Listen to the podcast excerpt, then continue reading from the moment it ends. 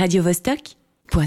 Eh oui, je parlais de toi, Léo, car tu es là. Léo, tu nous parles aujourd'hui du prix Martin d'Eugène Labiche, mise en scène par Nathalie Cunet. Labiche, c'est du vaudeville, non? Oui, et quand on me dit vaudeville, je vois un placard, un amant enfermé et des gens qui hurlent. C'est plus fort que moi, c'est mon penchant intello à tendance révolutionnaire. Cette bourgeoisie qui se regarde le nombril pendant qu'on la caresse dans le sens du poil, ça me dérange. Mais je ne vais pas jeter tout le théâtre du 19e par la fenêtre pour quelques portes qui claquent. Les pièces de boulevard, c'est le stand-up de l'époque. Cela bouillonne, c'est le genre à la mode. Des dizaines d'auteurs s'y frottent, des bons et des moins, des moins doués. Et dans quelle équipe est Labiche? Du côté des créatifs, heureusement. Pourtant, le prix Martin démarre sans surprise, dans un intérieur cossu à la décoration kitsch, avec papier peint à fleurs et fauteuil en velours.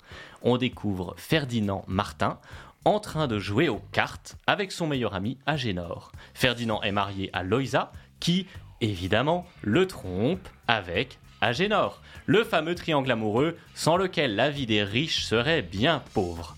Ah, être un rentier au 19e siècle, leur rêve, passer ses journées à discuter, à faire la queue pour toucher ses dividendes et à malmener ses employés. C'est un rêve. Avoir comme seules inquiétudes les infidélités de son épouse et les effets de l'interdiction du travail des enfants sur le prix du coton. Ah, je sais plus trop si c'est un rêve ou un cauchemar, ton truc. À partir d'une trame classique, la biche développe un ton étonnamment caustique qui tranche avec les comédies de l'époque.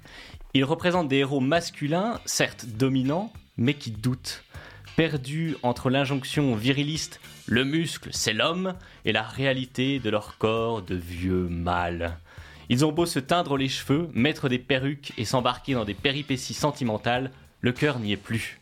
En face, l'autre couple de l'histoire, des jeunes mariés à la libido insatiable qui tendent à Ferdinand et Agénor le miroir de leur propre décrépitude. Comme il est loin le temps des lunes de miel, des hormones chargées à bloc et des coups de foudre.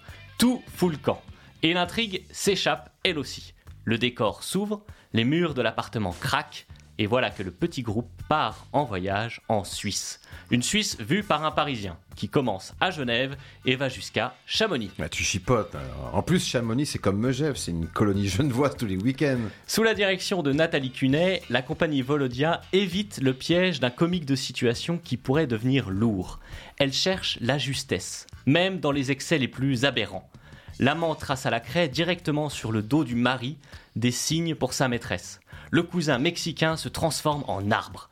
Les jeunes époux font l'amour bruyamment dans la chambre d'à côté.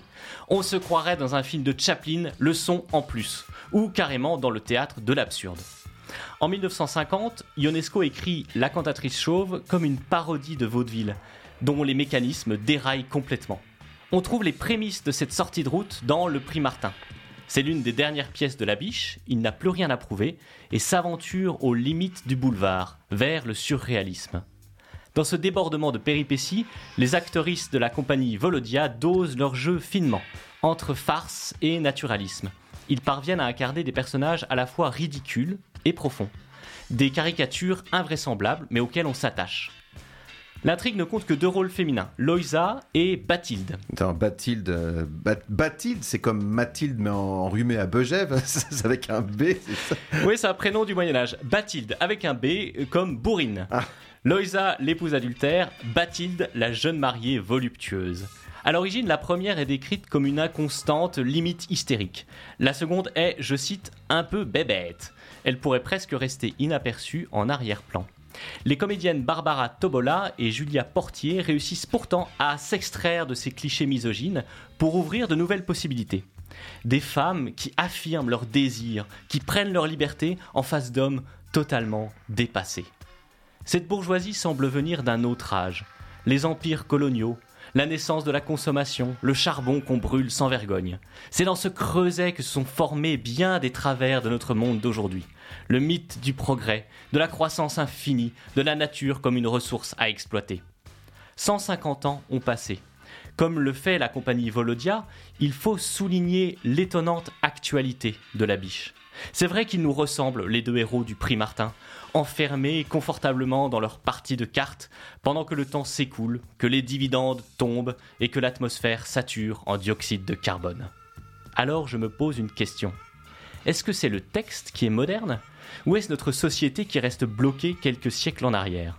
Depuis la révolution industrielle, les idéaux bourgeois ont l'air de tourner en rond, sans nous faire avancer.